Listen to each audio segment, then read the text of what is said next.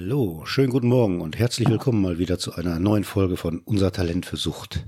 Schön, dass Sie wieder dabei sind. Mein Name ist Jürgen Behrendt und ich hoffe sehr, dass es Ihnen gut geht.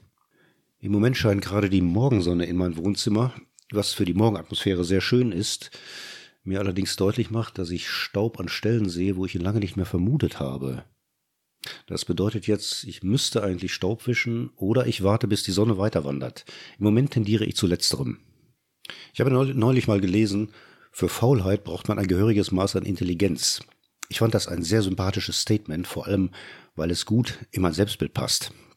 Oder sagen wir mal, ich habe es sofort in mein Selbstbild integriert. Das Selbstbild. Das Wort kennen Sie, oder? Das Bild, das man sich über sich selbst macht. Klingt einfach, mal wieder.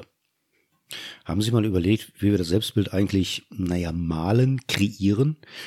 Wir setzen uns ja höchst selten hin, legen uns einen Schreibblock vor uns auf den Tisch und denken nach. Welche Punkte machen jetzt genau meine Person aus? Und wenn wir das mal machen und zu einem Ergebnis kommen würden, quasi so als persönliches Experiment, dann heißt das ja noch lange nicht, dass wir dann den Block weglegen und sagen, jawohl, jetzt weiß ich genau Bescheid.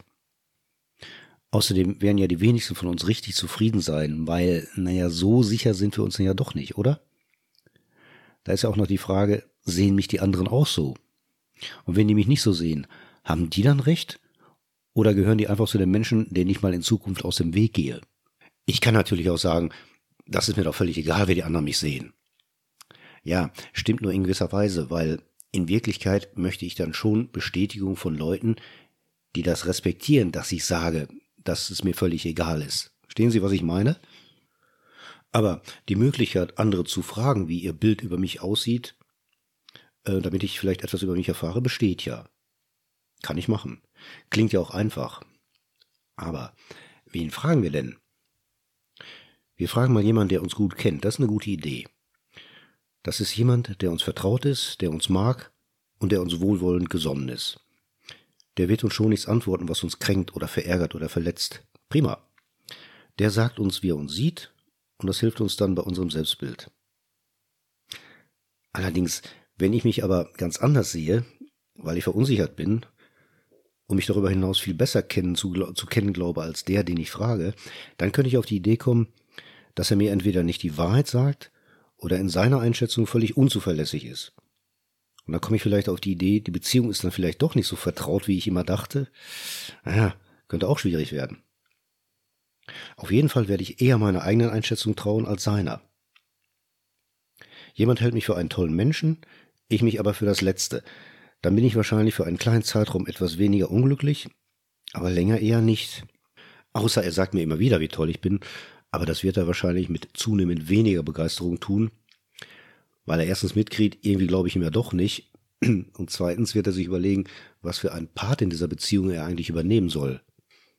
Naja, und wenn er merkt, ich bin wirklich überzeugt davon, nicht zu taugen, dann wird er wahrscheinlich irgendwann mal aufgeben oder frustriert sein.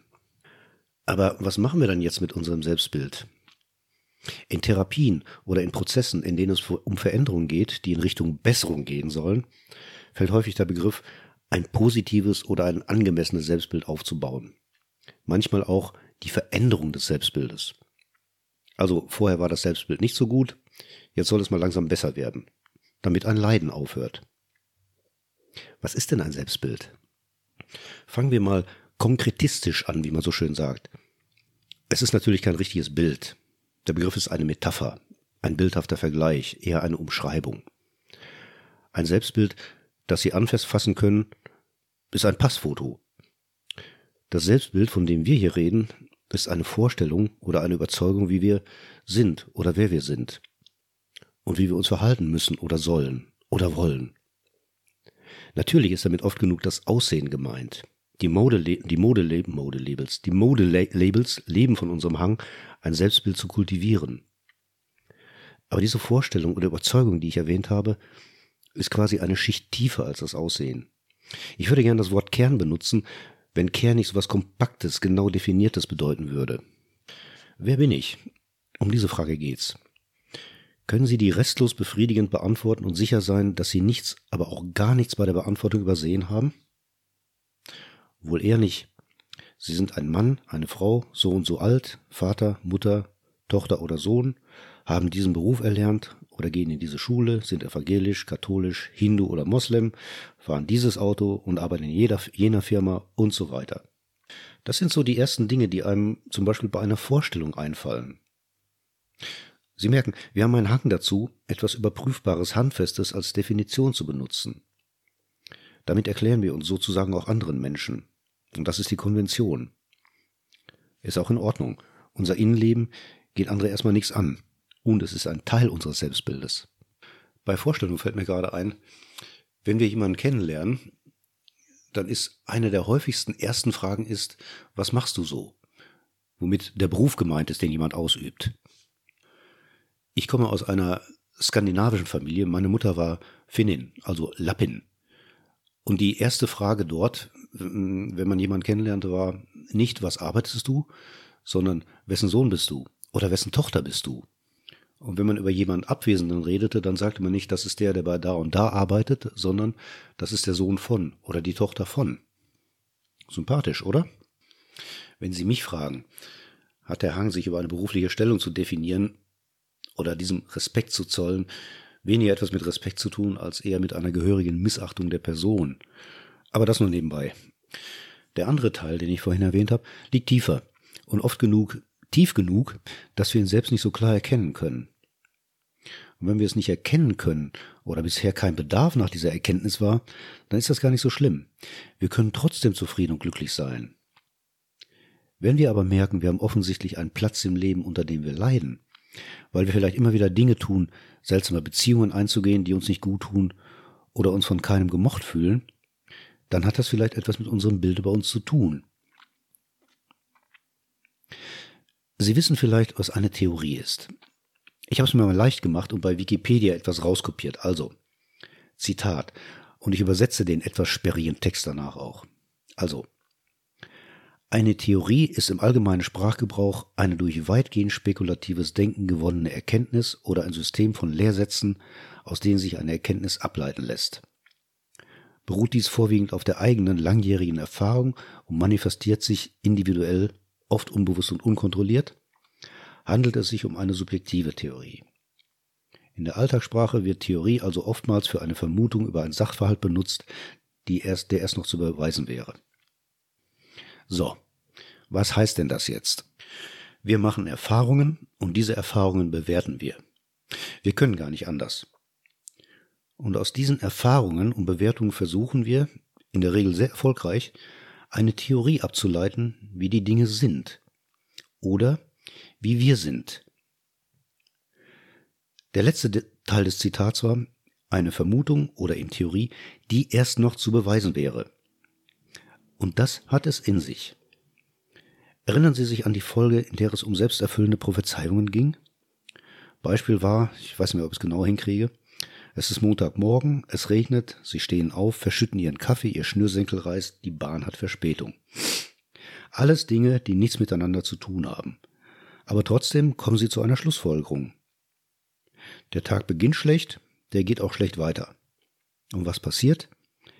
Der Tag geht schlecht weiter. Und warum? Weil sie ab sofort und unwillkürlich den Fokus auf Beweise für ihre Theorie legen. Und die werden sie finden. Gegenbeweise nicht, weil auf die achten sie ja nicht. Unser Selbstbild gestalten wir auch nach Theorien. Und zwar unwillkürlich, das heißt nicht absichtlich. Wir machen Erfahrungen, bewerten die und ziehen daraus Schlüsse. Unwillkürlich. Und die fangen oft in der frühen Biografie an, wenn wir Kinder sind, also angeleitet werden. Das werden wir in der Regel von Menschen, die uns was bedeuten, die also einen wesentlichen Anteil an der Gestaltung unseres Selbstbilds haben. Das kann jetzt so aussehen, dass die Erfahrungen in Richtung ich bin offenbar ein Mensch, der respektiert und geliebt wird und dem man was zutraut sind. Es kann aber auch anders aussehen, nämlich offenbar bin ich ein Mensch, der Schläge verdient hat, der sich Liebe hart verdienen muss und der keinen Respekt verdient. Sie können sich ja denken, dass sich da unterschiedliche Erkenntnisse und Theorien bilden, die, naja, wenn sie erstmal verfestigt sind, immer wieder nach Beweisen für ihre Gültigkeit suchen. Und finden. Und das zeigt sich auf praktische Art im Erwachsenenalter durch seltsame Beziehungsmuster, durch Freundschaften, die letztlich, keine sind. und vielleicht Krankheiten wie Depression und Sucht und Unglücklichkeit zur Folge haben. Zu schnell? Dann mache ich es nochmal. Wenn ich eine unglückliche negative Theorie über mein Selbstbild habe und immer wieder nach Beweisen dafür suche, dann leide ich. Ich beweise sozusagen auch immer die Berechtigung des Leidens. Und wenn ich das mein halbes Leben lang gemacht habe, dann ist mir das auch sehr vertraut. Dann habe ich die Überzeugung, das bin ich dann auch irgendwie. Die meisten Trinker kennen das. Eine große Herausforderung der Abstinenz ist es ja, diese Vertrautheit des Leidens zu verlassen. Übrigens, die Beispiele, die ich erwähnt habe, die sind natürlich ganz offensichtlich negativ. Das hört sich alles nach Vernachlässigung und asozialem Leben an. Das kann aber auch in anderer Verkleidung kommen. Zum Beispiel, ich kann dafür sorgen, dass ein junger Mensch vor allem geschützt wird und jede Frustration kategorisch von ihm ferngehalten wird. Schwierige Aufgaben muss er nie erledigen, im Gegenteil, dafür wird er geschützt. Und ich rede hier nicht von Arbeit im Steinbruch, sondern von Dingen, die ihm schlicht unangenehm sind, zum Beispiel Kritik zu erleben. Nach welcher Theorie wird sich so ein Selbstbild gestalten? Vielleicht, ich bin ein Mensch, der keine Anforderungen erfüllen muss. Ich bin jemand, der Kritik und Frustration nicht verdient hat. Oder sowas. Klingt nicht so dramatisch, oder? Dabei sind das nur etwas besser klingende Theorien der Art, ich bin jemand, dem man nicht zutraut. Eine Garantie für ein glückliches und selbstbestimmtes Leben ist das nicht.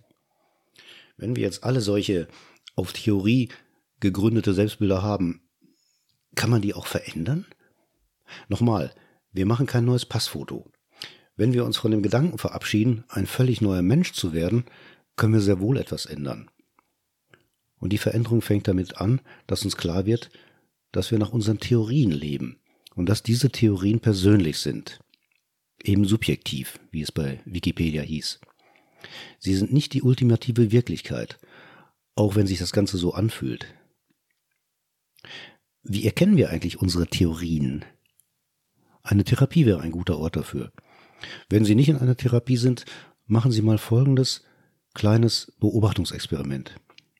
Gehen Sie mal unter Menschen, am besten solche, die Sie nicht kennen, und stellen sich vor, was diese über Sie denken. Das, was Sie sich vorstellen, dürfte der von Ihnen erwartete Beweis Ihrer Theorie über Sie sein oder über Ihr Selbstbild. Und stellen Sie eine neue Theorie über sich auf. Eine andere, eine positivere. Sie müssen nicht gerade in Superlative verfallen, das würde ich gar nicht empfehlen. Wir wollen ja in der Realität bleiben. Etwa in der Art von, wenn ich freundlich bin, sind andere Menschen auch freundlich zu mir.